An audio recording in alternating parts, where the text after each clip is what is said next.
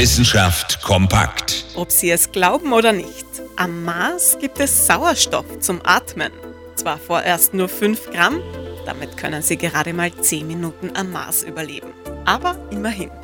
Der Sauerstoff liegt am Mars natürlich nicht in der Luft, sondern er kommt vom Mars Rover Perseverance.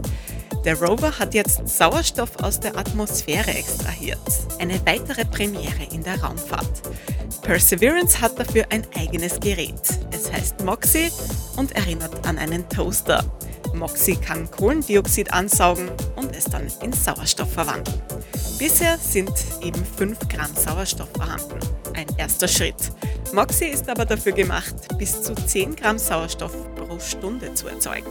Was für ein Durchbruch. Sauerstoff können nicht nur die Astronautinnen und Astronauten auf künftigen Missionen gut brauchen, auch die Raketen freuen sich darüber für ihren Antrieb. Sauerstoff am Mars. Was soll das jetzt noch toppen? Interessante Themen aus Naturwissenschaft und Technik.